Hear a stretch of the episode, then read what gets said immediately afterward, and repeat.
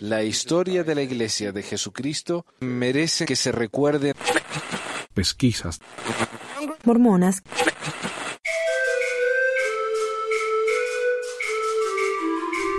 Bienvenidos a otro episodio de Pesquisas Mormonas. Les hablo Manuel acá desde la garganta del mormonismo en Ogden, Utah. Ah, para empezar vamos a responder algunas preguntas de, del blog y también primero que nada les quiero pedir disculpas por tardar tanto en... He tenido un programa listo ya por, por un tiempo, pero es difícil encontrar un rincón en la casa donde grabarlo. Esto es una pregunta que encontré el otro día. Dice, soy Francisco y como siempre tengo algunas preguntas. Francisco, las preguntas son más que bienvenidas, igual que a todos. Si tienen alguna pregunta, pónganla en el blog, en el Facebook o mándenme un email a pesquisas mormonas o manuel arroba pesquisamormonas.com. Y Francisco dice, en la iglesia oficialmente, en alguna ocasión ha salido el cruce en relación a los comentarios negativos del libro Perdido de Abraham, más que nada en tratar de explicar, aunque sea con argumentos falsos, el que no tiene nada que ver con lo que José Smith tradujo y lo que los expertos posteriormente tradujeron. El libro de Abraham es tal vez uno de los elementos más difíciles, complicados para la iglesia, porque como dice acá Francisco, se ha traducido el libro de Abraham, de los papiros, y por supuesto no tiene nada que ver con lo que está en, en el libro de Abraham. ¿no? Ah, los papiros están disponibles.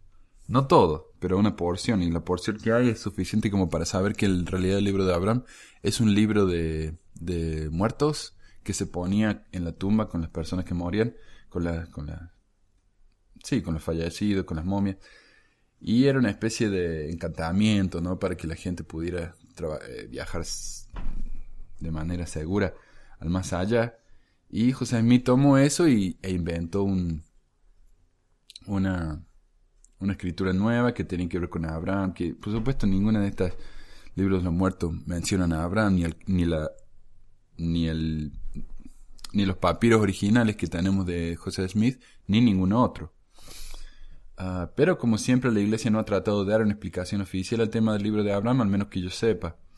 Cuando el presidente Hinckley, por ejemplo, le hicieron preguntas acerca de los principios, otros principios controversiales en la iglesia, como la poligamia, el, el, progreso eterno, el hecho de que el hombre puede llegar a ser como Dios, él dijo que no sabía que la iglesia enseñara eso o sugirió que nos olvidáramos del pasado y que nos enfocáramos en el presente y en el futuro, que es también lo que la iglesia acaba de hacer con el tema de los negros y el sacerdocio. Dijo, bueno, eso, esos son problemas de líderes que, que tenían sus uh, problemas con la raza negra, pero olvidémonos de eso, ignorémoslo y no hubo nunca alguna revelación que los negros no pudieron recibir el sacerdocio, eso fue simplemente su opinión.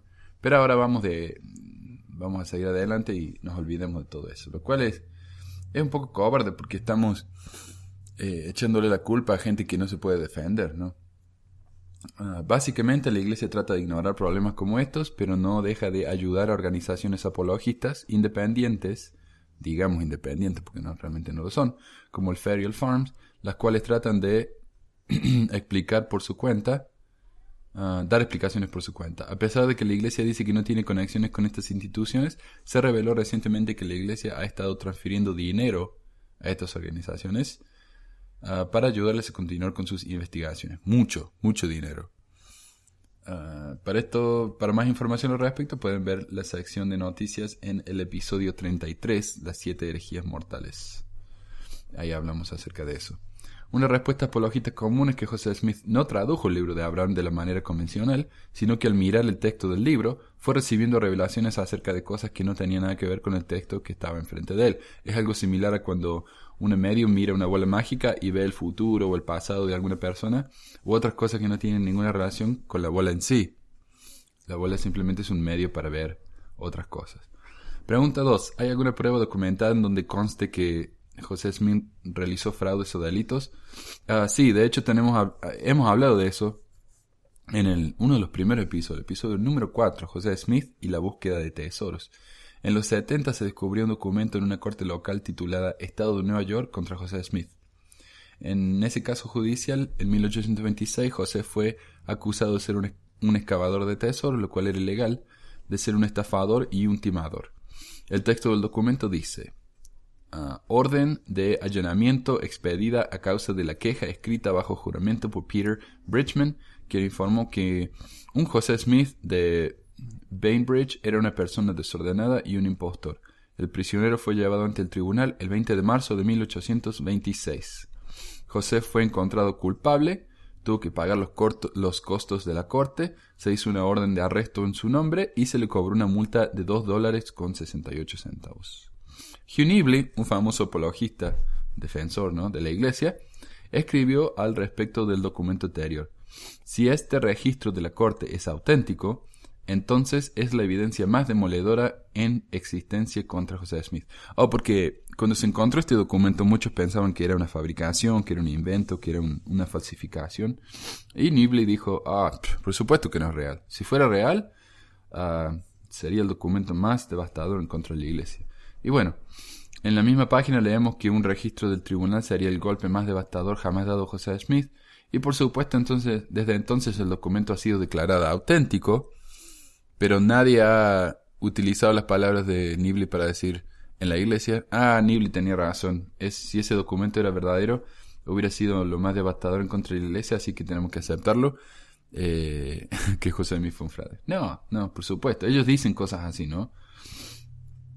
Como cuando a Kimber creo que fue, o este es el, o el libro de Mormón es el libro más verdadero, o es el fraude más grande, y por supuesto, eh, hablan de en extremos así, ¿no? Pero cuando se dan cuenta de que lo que ellos defendían no es defensible, eh, pasan a otro tema. Porque no quieren decir, ah, sí, miren cómo yo les dije que eso no era defensible, bueno, ya no lo puedo defender. Entonces me probaron que estaba equivocado. No, nunca dicen eso. Pregunta 3. ¿Está en tus planes el traducir algún otro discurso del diario de discursos? Muchas gracias. Eh, me encantaría, yo traduje los discursos que más me interesaron de los que conozco, pero yo sé que hay muchísimos más de temas interesantes que si alguien quiere ayudarnos, uh, dándonos sugerencias, yo los tradujo y los, y los grabo aquí. A ver, los cuales hemos hecho fue... Uh,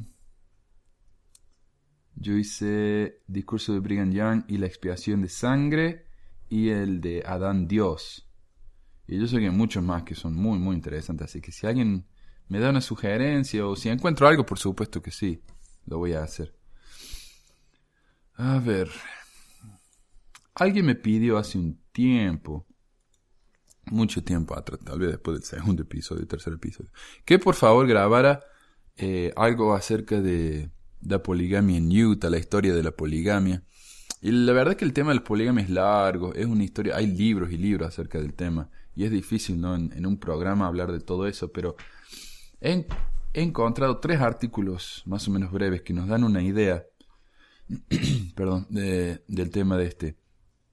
Y, y esto viene a causa de que en Utah, después de que después de que la iglesia renunció a la poligamia, más que nada porque quería ser parte de los Estados Unidos y los Estados Unidos dijeron hasta que usted no renuncie a la poligamia no lo vamos a permitir que sean un Estado. Y la iglesia no solamente renunció a la poligamia, sino que hizo que fuera ilegal que nadie, aunque no fueran miembros o no, que nadie practicara la poligamia en Utah. O sea, fueron de un extremo al otro. Ah, y no solamente la poligamia, no, es que uno puede ir a la corte y decir, bueno, quiero un... Ah, quiero casarme con tal y tal y después quiero casarme con, esta otra persona. Por supuesto eso es ilegal en, la mayoría de los países del mundo. Pero en Utah era ilegal incluso convivir con otra mujer. Porque en realidad los casamientos religiosos, estos de la poligamia, son, no son casamientos civiles. O sea, generalmente el hombre se casa con una mujer eh, por el civil y después con las otras son religiones, eh, ceremonias religiosas que no son eh, ceremonias legales sino que son más, que nada eh, simbólicas. y se sellan, ¿no? Por la eternidad en, sus religiones. Y eso, incluso eso mismo, era ilegal en Utah, lo cual es, a mí me parece ridículo, porque si alguien quiere vivir con dos o tres mujeres y las mujeres están de acuerdo, ¿quién es el gobierno para meterse? Y hubo muchas personas eh, que fueron perseguidas, se les han hecho juicios justamente porque estaban haciendo eso. Y hace poco, eh, finalmente, Utah hizo, eh, un juez, un juez en Utah, hizo que eh, la convivencia con, múltiples esposos o esposas en Utah ya no fuera más ilegal. Y por supuesto la iglesia no quiere saber nada con eso. Puso un, un artículo hablando un poco de la historia de la iglesia, de, la poligamia en la iglesia en, su manera. Así que vamos a leer eso. Vamos a leer el artículo del diario donde se decriminalizó la poligamia. Y vamos a leer un artículo de Ted Compton, o Todd Compton, quien escribió el libro acerca de las esposas de José Smith, explicando un poco acerca de la historia de la poligamia en Utah. Vamos a empezar con el artículo del diario. Se llama Juez Federal declara inconstitucional la ley contra la poligamia en Utah. Fallo de la Corte del Distrito encuentra partes claves de la poligamia en la ley de Utah inconstitucionales. Y si quieren leer el artículo en inglés, ahí puse un link en el, en el website, pero esto es del Salt Lake Tribune, diríamos el diario más importante de Utah. Y dice, un juez de una corte de distrito de, en Estados Unidos concordó con la familia polígama de los Brown, dictaminando que las partes fundamentales de las leyes de poligamia en Utah son inconstitucionales. El fallo de 91 páginas del juez Clark Waddupes, emitido el viernes, establece un nuevo precedente legal en Utah, la despenalización efectiva de la poligamia. Es el último desarrollo de una, en una demanda presentada por la familia de Kobe Brown, Cody Brown, quien se hizo famoso por ser el protagonista de la serie Sister Wives. El programa entró en su cuarta temporada al fin del verano. El fallo de Warups ataca las partes de la ley de Utah que hacen que la cohabitación sea ilegal. En la introducción, Warups dice que la frase ah, o convive con otra persona es una violación de la primera y, y decimocuarta enmiendas. Warups después escribe que mientras que no hay un derecho fundamental a practicar la poligamia, la cuestión se reduce a la convivencia religiosa. En la década de 1800, cuando en la iglesia se practicaba la poligamia como algo normal, la cohabitación religiosa en Utah podría haber resultado realmente en múltiples matrimonios supuestamente legales. Hoy, sin embargo, el hecho de que una pareja viva junta no equivale a estar casados, escribe Waddups. Claro, porque en esa época Utah o las ciudades que los mormones establecían no eran parte del país, muchas de ellas, especialmente si en Utah, que estaba fuera del territorio de los Estados Unidos. Entonces ellos escribían sus propias leyes y una de las leyes era que la poligamia, eh, los casamientos múltiples civiles eran legales. El tribunal, y continúa, el tribunal considera que las partes del estatuto en contra de la convivencia por parte del estatuto inconstitucional Ah, por numerosos motivos. Warups escribió más tarde. El Estatuto de Utah sobre la bigamia técnica sobrevivió a la sentencia. Sin embargo, Warups tomó una interpretación estricta de las palabras casarse y pretende casarse, lo que significa que la bigamia sigue siendo ilegal solo en el sentido literal, cuando alguien adquiere fraudulentamente múltiples licencias de matrimonio. Los Brown no pudieron ser contactados inmediatamente en la noche del viernes, pero emitieron un comunicado a través de un abogado llamando a la decisión histórica. Y ellos dicen, si bien sabemos que muchas personas no aprueban de las familias plurales, es nuestra familia y está basada sobre el fundamento de nuestras creencias, escribió Brown. Así como nosotros respetamos las decisiones personales y religiosas de otras familias, esperamos que con el tiempo todos nuestros vecinos y conciudadanos lleguen a respetar nuestras propias decisiones como parte de este maravilloso país de diferentes credos y creencias. El viernes, en una conversación telefónica, Jonathan Turley, el abogado que representa a la familia Brown, llamó a la opinión gloriosa. En una entrada en un blog añadió que derriba la criminalización de la poligamia y permitirá que las familias plurales salgan por primera vez en sus comunidades y vivan sus vidas abiertamente entre sus vecinos. Y es interesante, a mí me, llama mucho la atención este tema porque ah, como maestro acá en Utah, yo estuve enseñando por cuatro años en una escuela en la ciudad de eh, Bountiful, que está al norte de norte de Salt Lake, pero sur de Ogden, está entre las dos. Y el primer año que enseñé, mi amigo que Ah, él era amigo con una de las familias de, de uno de mis alumnas y me dijo que, que tal estudiante, no su familia, eran polígamos. Y yo no lo podía creer. Y, después, fijándome, claro, el, el apellido de uno de estos niños es Kingston. Y los Kingston son uno de los clanes más famosos de los mormones fundamentalistas aquí en Utah. Y tuve cuatro miembros de los Kingston, con diferente apellido porque eran de diferentes madres. Y después tuve dos estudiantes más que también me dijo que eran polígamos. Lo cual me sorprendió mucho, ya que no, no son los estereotípicos polígamos ¿no? de las películas que se visten como, como los Amish, ¿no? Sino que se vestían como... En, realidad se vestían muy, muy bien. Eh, las niñas usaban su maquillaje, ¿no? Y todo eso. O sea, gente muy progresista, pero que prefieren vivir en la poligamia. Ok, y Turley el abogado sigue diciendo, independientemente de cómo uno se sienta acerca de las cuestiones legales en el caso, ah, se trata de una decisión que se tomó después de una considerable cantidad de reflexión y consideración por parte del tribunal. Turley explicó que el fallo significa que cualquier persona tiene derecho a la libertad de religión, así como a un juicio justo. Ah, Joe Darger, que con sus tres esposas detalla su vida en el libro Love Three Times, Our True Story of a Polygamous Marriage, algo así como el amor multiplicado por tres, nuestra verdadera historia de un matrimonio polígamo, elogió la decisión y dijo que iba a cambiar el futuro de los polígamos de Utah. Dijo que se enteró de la victoria la noche del viernes cuando Cody Brown lo llamó. La llamada era inusual, los dos hombres no se llaman con frecuencia, y dijo, y cuando se enteró de la sentencia se, sintió conmocionado. Nos tomó por sorpresa, dijo, es como que la Navidad llegó temprano. Darger añadió que su hijo número 25, Una niña que nació el 10 de diciembre se enfrentará a un futuro totalmente diferente como consecuencia del fallo. Los Brown presentaron su demanda, en julio de, de perdón, empezar de nuevo. Los Brown presentaron su demanda en julio del 2011 argumentando que la ley de Utah violaba su derecho a la privacidad. El argumento de la familia se basó principalmente en la decisión de la Corte Suprema de los Estados Unidos del 2003, la cual dio fin a la ley que prohíbe la sodomía en Texas, es decir, era ilegal ser gay en Texas en el 2003, pues, si pueden creer eso. La cual dio fin a la ley que prohíbe la sodomía en Texas, la cual fue celebrada por los defensores de los, de los derechos de los homosexuales.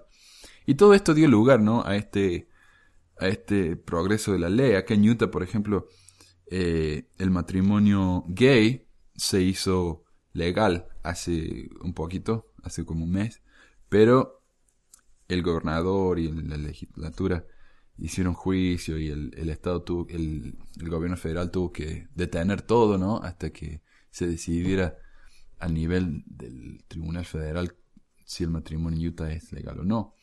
Pero todo ese movimiento de los derechos civiles, ¿no? De, de otros grupos, dio lugar a que el tema de la poligamia eh, se viera de una manera diferente. Y, en el sentido de que si uno quiere participar en un grupo de una cierta manera, ya sea polígamo, homosexual, lo que fuera, y no lastima a nadie, entonces se piensa que ellos tienen derecho a hacer eso.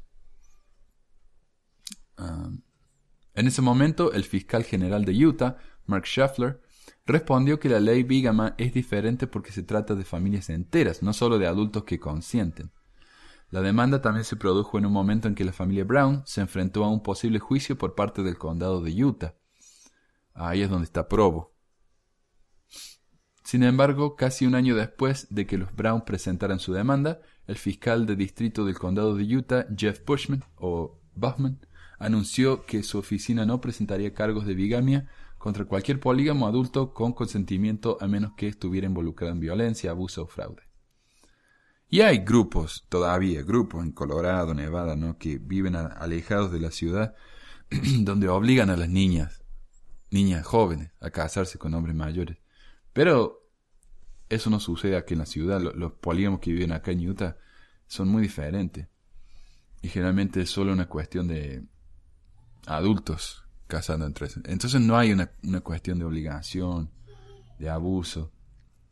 Ok, continúa diciendo, durante los argumentos en enero sobre el juicio, ambas partes participaron en un intercambio conversacional y en partes en un intercambio agitado con Warups. Durante gran parte de la audiencia, Warups se enfocó en la definición de una relación polígama, eh, posando una pregunta hipotética, preguntó cuál es la diferencia entre una relación polígama y un hombre soltero que decide tener relaciones íntimas con tres mujeres.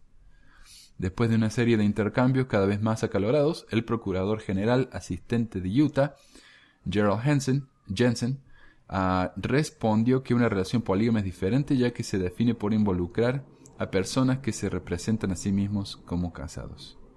Creo que esa es la imagen que representa al mundo, dijo Jensen.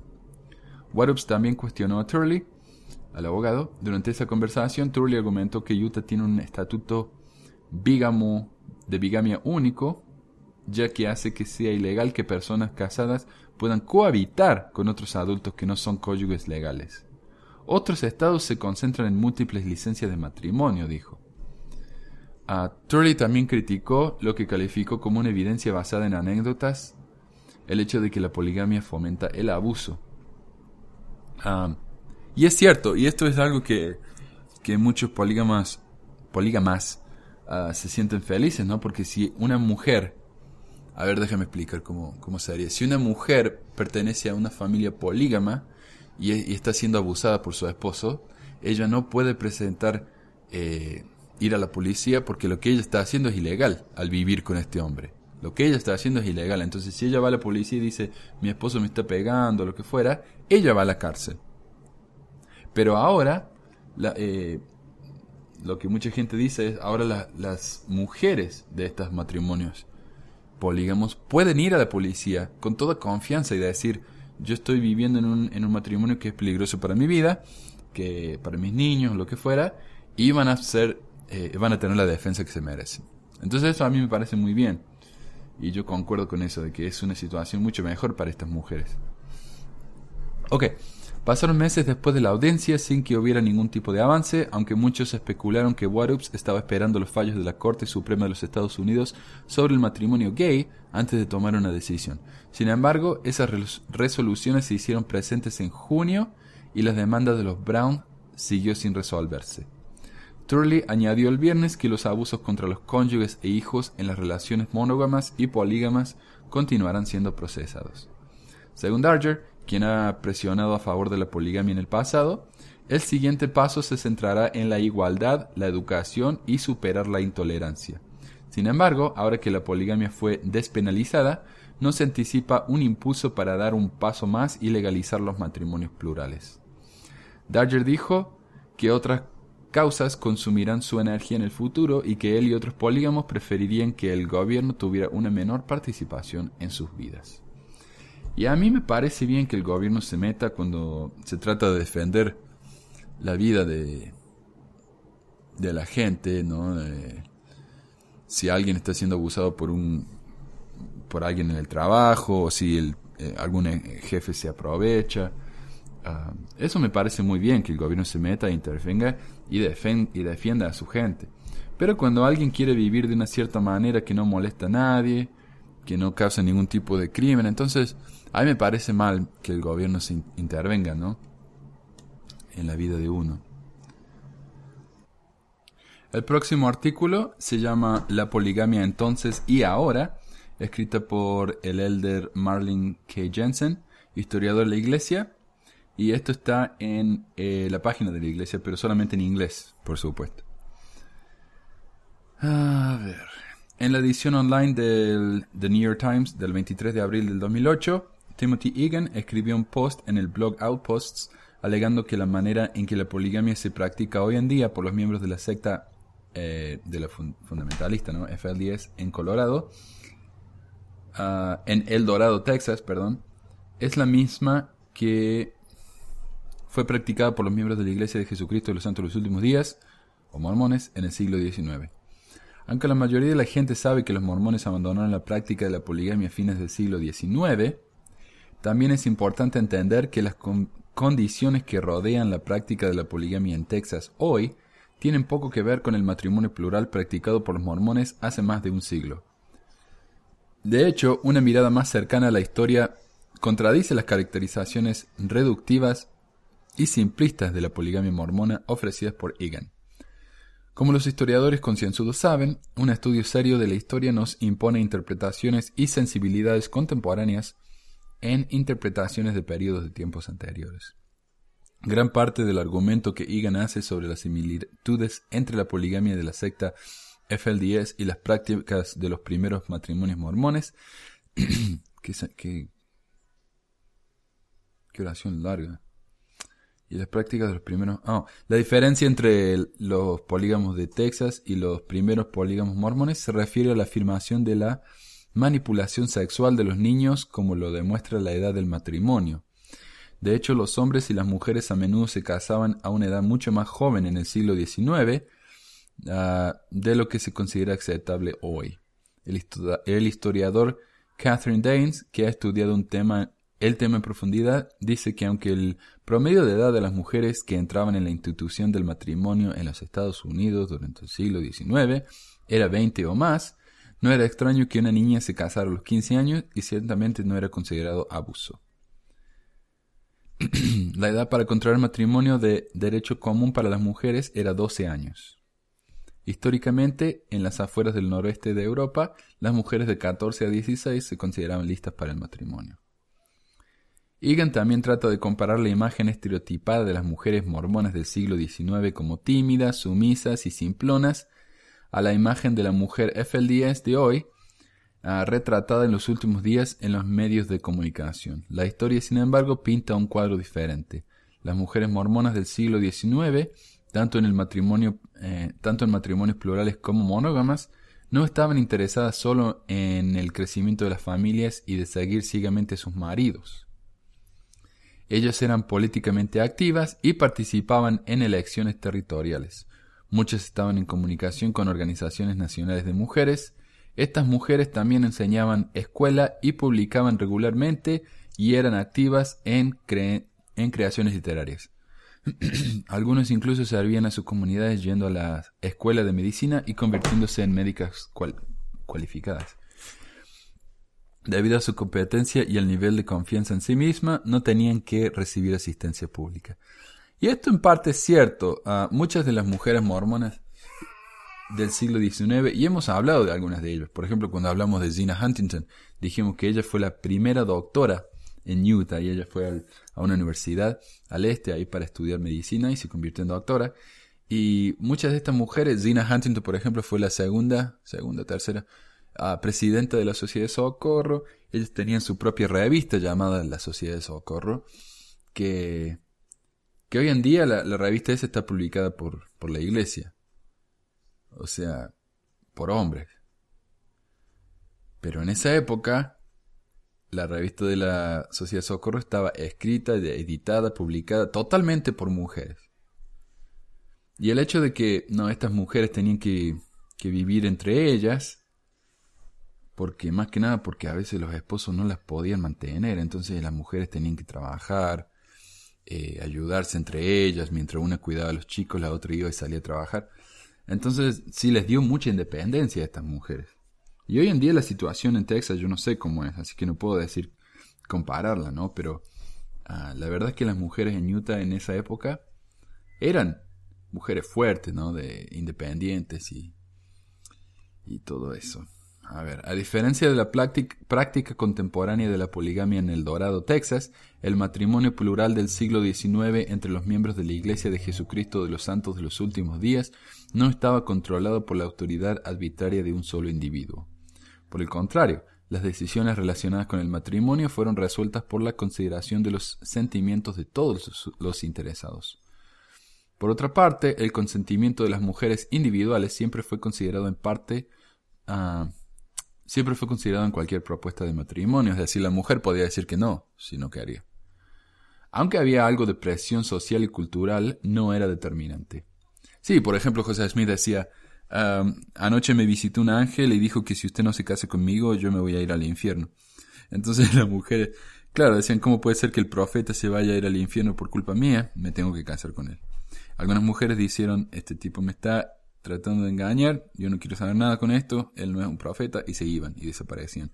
Pero ah, existía ese tipo de presión, pero nadie le, ponía un, arma en la cabeza y decía, te tenés que casar. Eso no. Tanto los hombres como las mujeres eran libres de rechazar ofertas de matrimonio que encontraban inaceptables. Brigham no organizó matrimonios a menos que se le pidiera y concedió divorcios sin problemas. Eso es cierto también. Lejos de las concepciones erróneas de la servidumbre de por vida para el poder absoluto del patriarcado, este sistema de divorcio no legalista daba a las mujeres una autonomía considerable. De hecho, el divorcio era tan común en esa época, tantas mujeres se cansaban de sus esposos y se querían ir, que el, promedio de divorcio en Utah era muchísimo más alto que el promedio nacional. A diferencia del aislamiento confinado de grupos polígamos de hoy, incluyendo los FLDS, la cultura mormona en el siglo XIX se caracterizó por un dinamismo en la actividad productiva en diversos campos de la actividad, la educación, la industria, la política, la creación de comunidades, la agricultura y muchas profesiones. Los santos de los últimos días se esforzaron por mantener un buen ritmo con los rápidos cambios de las demandas y de la vida y trataron de abrazar la modernidad en vez de contravenirla. Trataron de sacar provecho de las ideas e innovaciones de la vida moderna mediante el establecimiento de escuelas y universidades de educación superior. En esto sugieron, o siguieron, perdón, en esto siguieron el consejo del profeta José Smith, uno de los grandes principios fundamentales del mormonismo es recibir la verdad, ya sea que venga de donde venga. Y también, también es cierto eso. Ah, de hecho, Brigham Young, y yo creo que ah, la, la, rama de mormona de Brigham Young fue tan popular hasta que, no, hoy, hoy es obviamente la rama más grande mormona en el mundo. Y es porque eh, Brigham Young era muy modernista, ¿no? Él, él hacía, eh, él traía las mejores máquinas, la tecnología que existía en el país para, para crecer plantas, hacer producción, fabricar cosas. Y, y fue gracias a esa independencia económica de Utah que la iglesia aún persiste. El matrimonio en la iglesia, continúa este artículo, el matrimonio en la iglesia de Jesucristo de los Santos es sagrada y ordenada por Dios. La familia es la unidad social básica en esta vida y en la venidera. La salud social, emocional y espiritual de todos los miembros de la familia era en el siglo XIX y es hoy la principal ocupación de todo padre y madre santo de los últimos días. La comparación despreocupada del señor Egan de las prácticas polígamas de los FLDS con la de los santos de los últimos días del siglo XIX es históricamente sin apoyo y simplemente errónea. Por implicación, también impugna injustamente la integridad de todos los matrimonios y las familias santos de los últimos días, las instituciones que consideran más preciadas.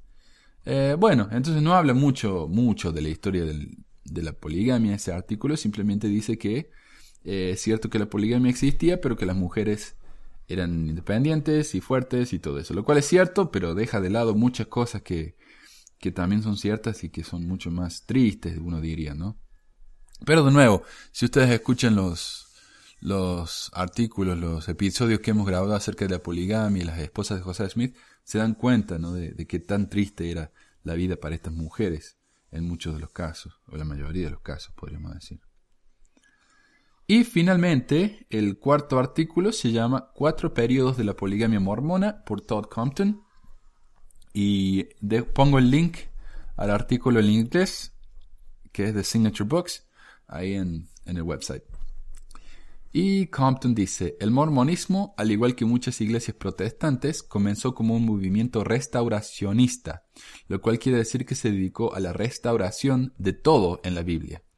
José Smith, hijo, el profeta fundador del mormonismo, se sintió especialmente familiarizado con el Antiguo Testamento, por lo que creía que su misión era la de restaurar las tradiciones del Nuevo como del Viejo Testamento, tales como la autoridad de los profetas, los rituales del templo y la antigua costumbre semítica del eh, matrimonio plural.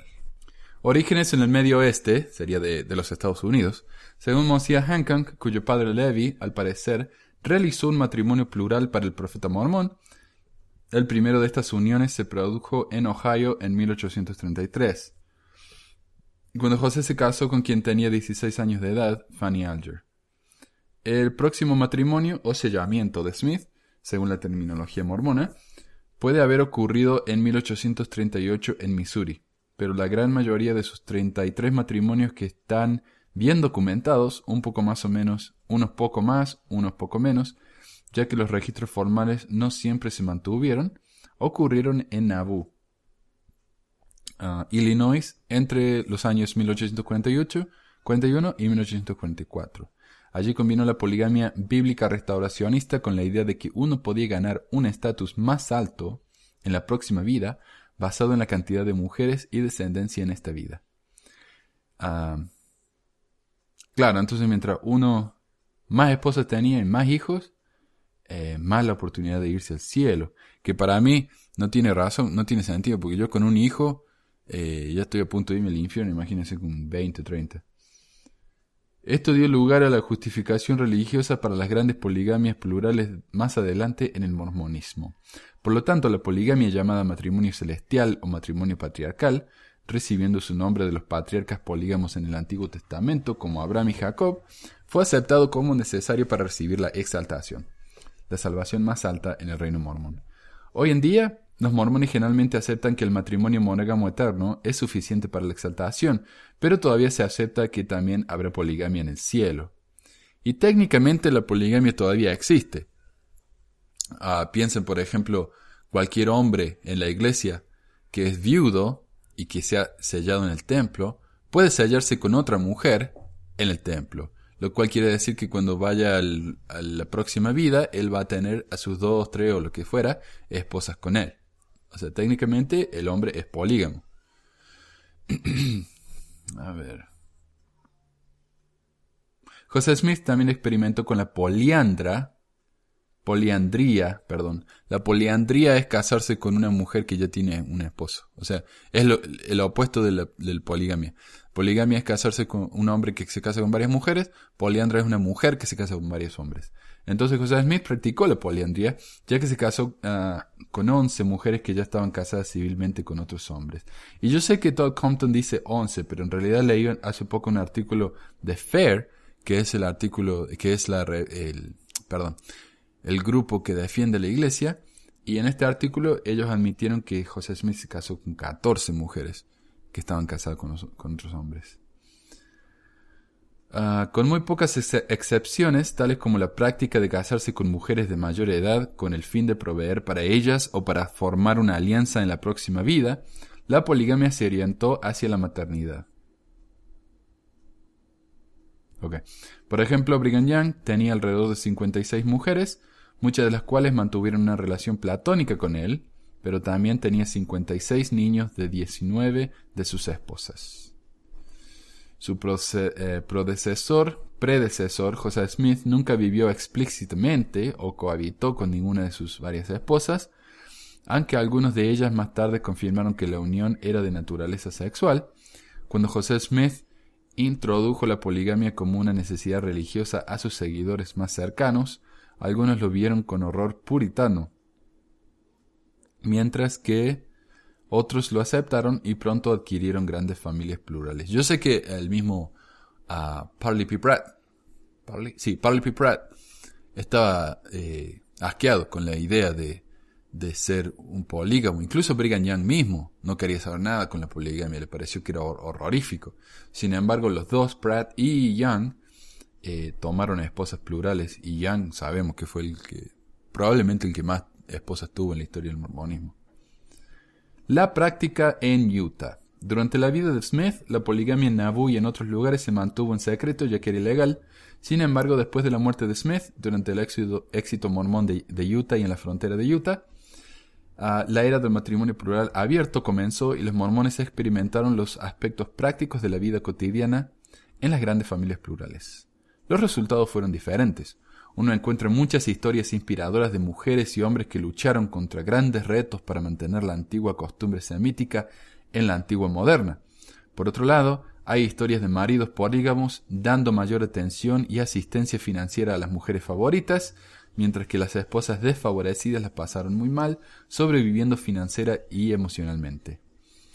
Incluso en el mayor de los matrimonios plurales, una, mujer solo tenía acceso limitado al tiempo, a los recursos y a la atención emocional de su marido.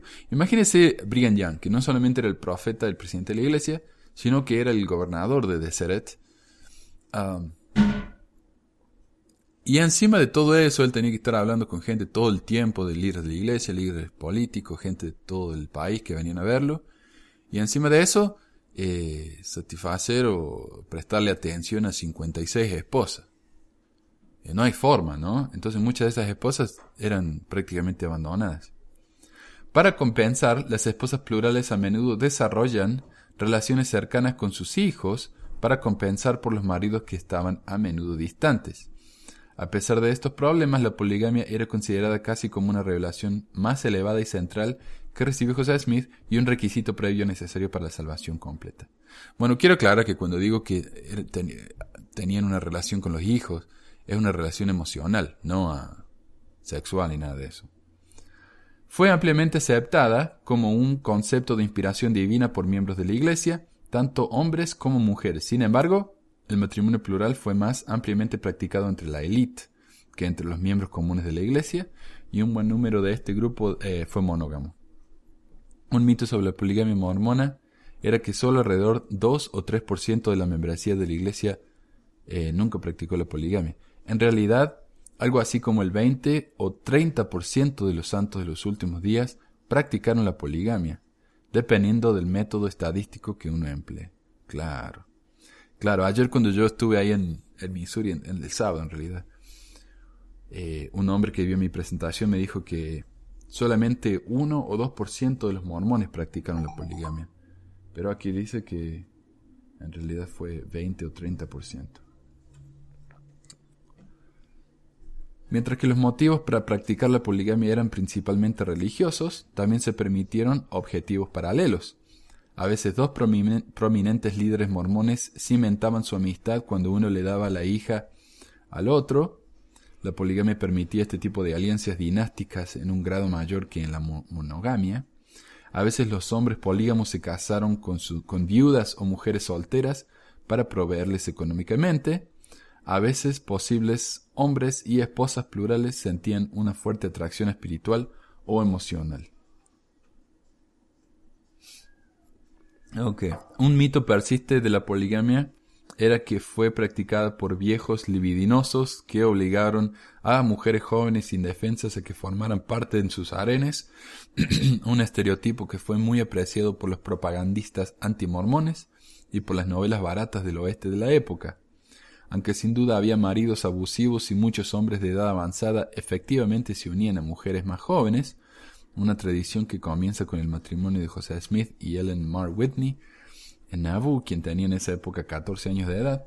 La mayoría de los mormones practicaron el principio a causa de su idealismo y vieron a la sexualidad casi desde una perspectiva puritana, aunque tener hijos era, de hecho, alentado activamente. Como ha sido bien documentado, muchas esposas plurales eran mujeres muy inteligentes y capaces.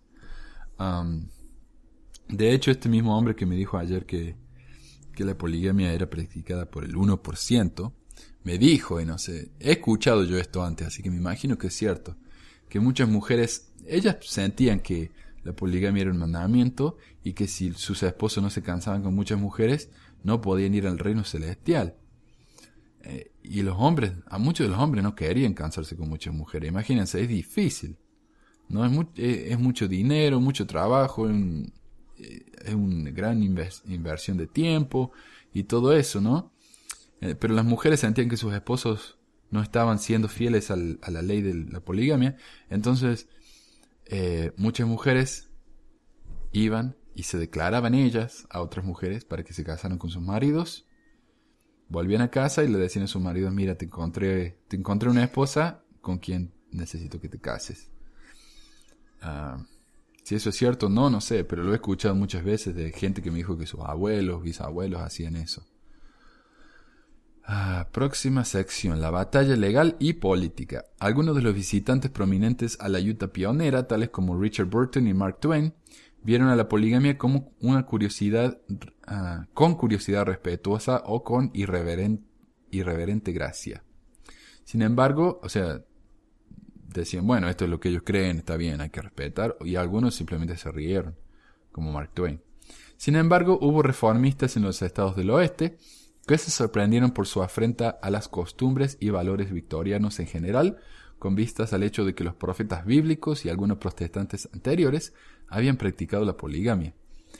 En 1854, la primera plataforma del Partido Republicano arremetió contra las reliquias gemelas de la barbarie, como lo llamaron ellos, la esclavitud y la poligamia, y después que el Congreso aprobó la ley de Merrill de lucha contra la bigamia en 1862, Abraham Lincoln firmó la ley. Convencidos de que las revelaciones de Dios tienen precedencia sobre las leyes de los hombres, los mormones lo ignoraron. O sea, ignoraron la ley. A pesar de lo que dice el artículo de fe. Y hoy en día sigue haciendo lo mismo. ¿no?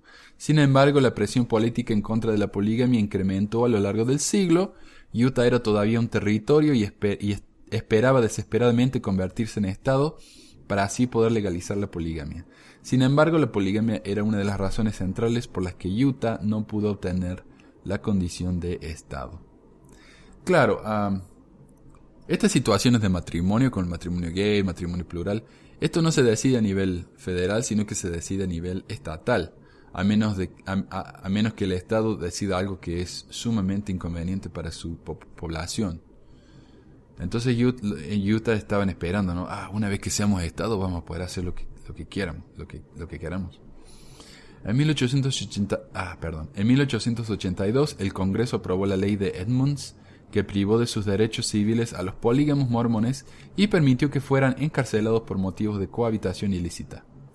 John Taylor, el presidente de la iglesia en ese momento, se mantuvo desafiante y prometió que los mormones nunca abandonarían el matrimonio plural. Aquí tengo un par de fotos en el website que tal vez quieran ver, que muestran a, a miembros de la iglesia polígamos en la cárcel con sus trajes de rayas. Y creo que John Tyler también fue a la cárcel. Él entonces se escondió como lo hicieron muchos polígamos prominentes de la época. Sin embargo, muchos hombres mormones fueron detenidos por agentes federales, muy despreciados en Utah, y sirvieron términos en la cárcel como presos de conciencia. En 1887 el Congreso aprobó el proyecto de la ley de Edmunds y Tucker, que requirió a la Iglesia que renunciara a sus propiedades al gobierno federal incluyendo sus, sus preciados templos.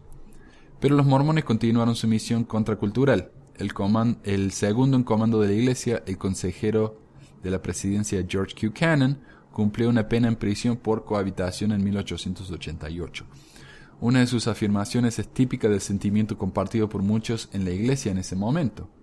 Cumplir con la petición de nuestros enemigos y renunciar a la poligamia sería renunciar a toda esperanza de entrar en la gloria de Dios, el Padre, y de Jesucristo el Hijo. Tan intensamente entrelazada es esta preciosa doctrina, la poligamia, con la exaltación de los hombres y las mujeres en la vida espiritual, que no se puede renunciar sin renunciar al mismo tiempo a la esperanza de gloria inmortal. Entonces, él decía, yo prefiero ir a la cárcel antes que abandonar a mis mujeres porque sin estas mujeres eh, no puedo ir al reino celestial, el reino celestial es más importante, entonces que me manden a la cárcel no me importa. Sin embargo, la presión legal y política inevitablemente aumentó hasta que el presidente de la iglesia Wilford Woodruff, viendo que iba a perder todas las instalaciones de la iglesia y cualquier influencia política en Utah, produjo en el año 1890 lo que se llama un manifiesto en el que afirmó que los mormones abandonarían el matrimonio plural. Esto, junto con el compromiso de la iglesia de mantenerse fuera de la política, permitió que Utah se convirtiera en un estado en 1896. Y como digo, ¿no? Fueron de un extremo al otro, no solamente abandonaron la poligamia, sino que empezaron a perseguir a todos los que fueran polígamos. El mismo estado de Utah. Ok, la poligamia post-manifiesto. Manifiesto. La transición a la, monogamia, a la monogamia no fue fácil, porque la poligamia había jugado un papel tan central en la doctrina y la cultura mormona durante tanto tiempo. O sea, es casi como si hoy en día dijeran, le vamos a dar el sacerdocio a las mujeres. Es algo muy chocante y que ha sido parte de la cultura por mucho, mucho tiempo. Se consideraban como teológicamente necesaria para la salvación completa. Por ello, muchos líderes de la Iglesia continuaron una sigilosa promoción de la poligamia, inaugurando lo que se ha denominado la era post-manifiesto. O sea, está bien, le vamos a decir al gobierno que no nos estamos casando más, pero sí nos estamos casando. Nada más que no le digan a nadie. Es un secreto. Eso es lo que se llama mentir por el Señor. La presidencia de Woodruff, incluyendo a George Q. Cannon y José F. Smith, envió mormones a las colonias de la iglesia en México para casarse pluralmente. Entre los apóstoles miembros del quórum más alto en la iglesia, los que se casaron pluralmente después del manifiesto incluyeron a John, John Tyler, Brigham Young Jr., perdón, este no es el profeta John Tyler, es John W. Tyler, el hijo de Brigham Young, Brigham Young Jr., Mariner Merrill, Abraham Owen, Woodruff y otros, ¿no? Esos nombres no significan mucho para uno. Muchos de estos matrimonios fueron solemnizados en México por Anthony Irwins, quien más tarde se convirtió en miembro de la primera presidencia. Otros matrimonios post-manifiesto se realizaron en Canadá, a bordo en el Océano Pacífico y en Utah y en los estados vecinos. Pero información de estos matrimonios secretos se filtró y activistas en contra de la poligamia se enfurecieron. El apóstol Reed Smooth, perdón, Smoot, él mismo un monógamo, fue elegido senador de los Estados Unidos en 1904 pero el Senado se negó a aceptarlo completamente hasta que se hubieran examinado la sinceridad de la lealtad de la Iglesia a su manifiesto público. O sea, ustedes dijeron que no iban a, casarse más eh, en la poligamia, sin embargo lo siguieron haciendo, hasta que nos muestren que realmente ustedes son sinceros cuando dicen que no se van a casar más. Entonces, el apóstol Smoot va, va a ser aceptado como un... ¿Qué fue? ¿Un senador? Sí, senador. Ah, las audiencias fueron una, gran vergüenza para la iglesia mormona.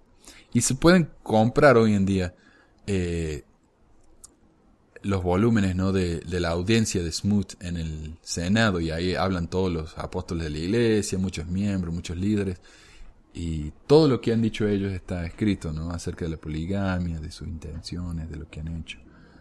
A ver. Como resultado de ello, José F. Smith dio a conocer un segundo manifiesto en 1904, reiterando que la Iglesia había abandonado la poligamia. Dos apóstoles que se habían destacado por sus matrimonios plurales post-manifiesto, John Taylor y Matthias Cowley, fueron enviados del quórum de los doce, fueron relevados del quórum de los doce y posteriormente expulsados de la Iglesia, excomulgado en un caso y suspendido en el otro.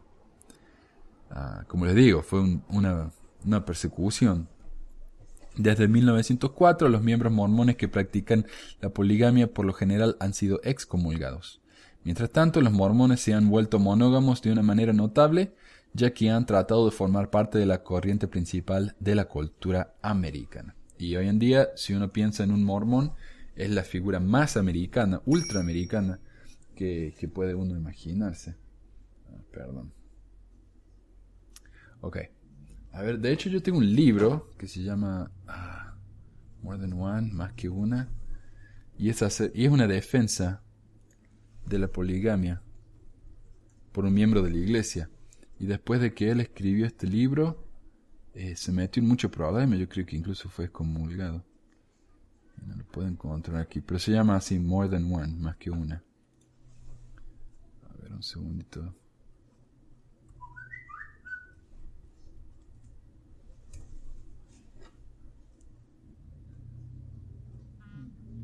Sí, no, no la encuentro. Pero bueno, sigamos. Esta es la última sección de este artículo, se llama Persistencia Fundamentalista. Por otra parte, y parcialmente como resultado de los mensajes contradictorios de, los líderes de la Iglesia durante el periodo del post-manifiesto, claro, eh, no vamos a renunciar a la poligamia. Ok, vamos a renunciar a la poligamia eh, de palabra, pero lo sigamos haciendo. Y después, sí, no, ya vamos a renunciar a la poligamia. Y todo esto pasó en un, en un periodo de, qué sé yo, 20 años. Fue muy rápido. Entonces muchos miembros estaban confundidos. Decían, bueno, ¿nos casamos o no? ¿Qué hacemos? Nos han dicho por tanto tiempo que esto es, algo esencial para nuestra salvación. Entonces, ¿qué hacemos? muchos mormones entonces sintieron la necesidad de continuar con el principio, como le llaman, a pesar de que sabían que serían excomulgados de la iglesia como resultado. Ellos remontaron su linaje de autoridad a través de lo que ellos describieron como una transferencia secreta de autoridad efectuada por John Taylor en 1886. La mayoría de los polígamos de hoy en día ven a los presidentes de la iglesia mormona después de Taylor como traidores a la verdadera religión restaurada, y la mayoría de ellos solamente creen en José Smith y Brigham Young. Y después de eso nadie más. Tienen en ellos su propio profeta y todo eso. En la actualidad se estima que hay entre 30 y 60 mil fundamentalistas polígamos que viven en Utah y en los estados circundantes. Los dos grupos principales son los United, son los United Apostolic Brethren, algo así como Hermanos Apostólicos Unidos, ubicados en un suburbio de Salt Lake City, y los residentes de las ciudades fronterizas gemelas de Colorado City y Hilldale, originalmente llamado Short Creek. Y el tema de Short Creek es un, es un tema interesantísimo en sí. Tal vez algún día podamos hablar acerca de eso. Ah, y estas ciudades están entre la frontera eh, de Utah y Arizona, conocida como la Iglesia Fundamentalista de Jesucristo de los Santos de los Últimos Días. Y eso es a lo que se referían cuando decimos FLDS, FLDS, ¿no? Fundamentalist Latter-day Saints. Estos últimos son los más conservadores y separatistas de todos los principales grupos fundamentalistas. En una de las ironías de la historia, la Iglesia Sud coordinó con líderes políticos una redada policial a los polígamos de Short Creek en 1953, durante la cual madres fueron separadas de unos 263 niños y los padres terminaron en la cárcel. Esto se convirtió en un desastre de relaciones públicas para las autoridades de Utah y Arizona. O sea, ven cuando yo les digo que se fueron al otro extremo, no solamente la iglesia excomulgó a los mormones que practicaban la poligamia, sino que se unieron con el gobierno federal para hacer una redada y mandarlos a la cárcel. Muchos fundamentalistas siguen practicando la pluralidad matrimonial por razones religiosas e idealistas. Sin embargo, en los últimos años la comunidad fundamentalista ha estado plagada de luchas por el poder que a veces han terminado en amargas disputas, pérdidas financieras y la violencia, así como acusaciones por parte de las adolescentes de haber sido presionadas a relaciones abusivas con hombres mayores. Un tercer grupo de polígamos de Utah, el grupo Kingston, a este que yo le estaba hablando antes que yo tuve algunos de, los niños esto en mi escuela, llegó a ser ampliamente conocido en 1998 cuando una chica de 15 años de edad acusó a su padre de haberle obligado a casarse con su tío eh, como su esposa decimoquinta. Ella declaró que tanto su tío como su padre la habían golpeado cuando ella había tratado de dejar la relación. Y bueno, ¿cuáles son los ecos en el mormonismo contemporáneo? Para muchos mormones convencionales la poligamia práctica ha desaparecido de las páginas de la historia. Sin embargo, el impacto de la poligamia persiste. En primer lugar, porque hay muchas declaraciones en la literatura de la Iglesia que alaban a la poligamia, que todavía están en circulación hoy en día. De hecho, declaraciones de Joseph Smith, Brigham Young, Wilford Woodruff, Joseph F. Smith, entre otros, que indican que la poligamia es necesaria para la salvación más alta. Muchos mormones contemporáneos pueden ser polígamos en la próxima vida a pesar de que el concepto los ponga incómodos. El influyente apóstol Bruce R. McConkie en su libro Doctrina Mormona esperaba con interés el momento en que la práctica santa de la poligamia se practicara una vez más. Por otra parte, si la esposa de un miembro fiel de la iglesia muere, y el hombre vuelve a casarse en el templo, entonces él queda sellado a ambas mujeres por la eternidad. Es lo que estaba hablando antes, ¿no? Y creo que el, apóstol Faust tiene su, su cuenta de mujeres, ¿no? En consecuencia, muchos viudos mormones contemporáneos se consideran a sí mismos como polígamos eternos. Y bueno, entonces ese último artículo fue una más como una verdadera historia muy breve de la poligamia en Utah. Ah, Tema interesantísimo, ¿no? Que yo les recomiendo que si encuentran, si tienen la habilidad de leer estos temas en inglés, que lo hagan. Y porque traducirlo, la verdad que es muchísimo trabajo. Pero uh, espero que esto les haya servido, ¿no? Para darles una idea de, de, lo que fue la poligamia en Utah y de lo que es hoy en día. Igual. ah, ah yo quería aclarar algo que yo escuché, que me, me imagino que es verdad, ¿no? Que los polígamos, los fundamentalistas, ellos no creen en los profetas de la iglesia, pero ellos reconocen que la iglesia tiene la autoridad del sacerdocio. Y que, la, por ejemplo, las, ceremonias que se hacen en el templo son ceremonias válidas para Dios. Entonces lo que ellos hacen, van a la iglesia por un tiempo, eh, van a seminario, participan, reciben sus investiduras, y una vez que reciben sus investiduras, se vuelven a su iglesia fundamentalista, se casan con sus mujeres y, ya está, ¿no? Pero por lo menos ya recibieron el sacerdocio y tienen la autoridad. Entonces, es una situación extraña la de los fundamentalistas. Y, de hecho ellos pueden elegir a qué grupo quieren pertenecer. Hay muchos grupos fundamentalistas y supuestamente todos son verdaderos, pero uno elige entonces al líder que más le cae bien. Casi como cuando un católico no elige eh, la iglesia con, con el, el, cura que le gusta más, como hacía mi abuela. Pero bueno, ese fue el episodio de hoy. Muchas gracias por escucharnos y espero que el próximo eh, no tarde tanto en producirse. Ya los tengo casi listos también. Es el tiempo nomás de grabarlos. Muchas gracias y sigan mandando preguntas. Adiós. Gracias por acompañarnos en otro episodio de Pesquisas Mormonas. Si tienen algún comentario, sugerencia o pregunta, pueden contactarnos por medio del sitio web pesquisasmormonas.com o por email a info.pesquisasmormonas.com. También pueden unirse a nuestro grupo de Facebook y suscribirse al programa en iTunes. También se puede bajar el programa por medio de nuestra página web y si les gustaría ayudarnos, siempre necesitamos materiales de investigación, traducción y nunca nos quejamos, por supuesto, por cualquier donación monetaria. El dinero que recibimos nos ayuda a pagar por el sitio web, por el hosting y por los equipos de sonido. De nuevo, muchas gracias y nos estamos reuniendo pronto.